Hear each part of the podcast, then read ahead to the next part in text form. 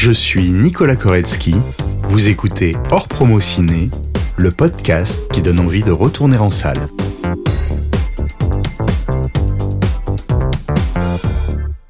dit aussi j'aime les trains qui arrivent à destination, les trains qui déraillent, je les laisse à Hollywood.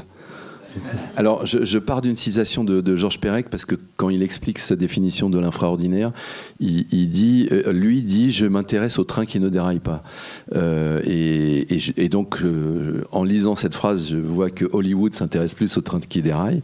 Et donc, du coup, j'ai dit que comme comme Perec, effectivement, je, je m'intéresse effectivement. Enfin, pour moi, il y a tellement de choses à raconter dans le train qui ne déraille pas que que c'est pas la peine de le faire dérailler, quoi.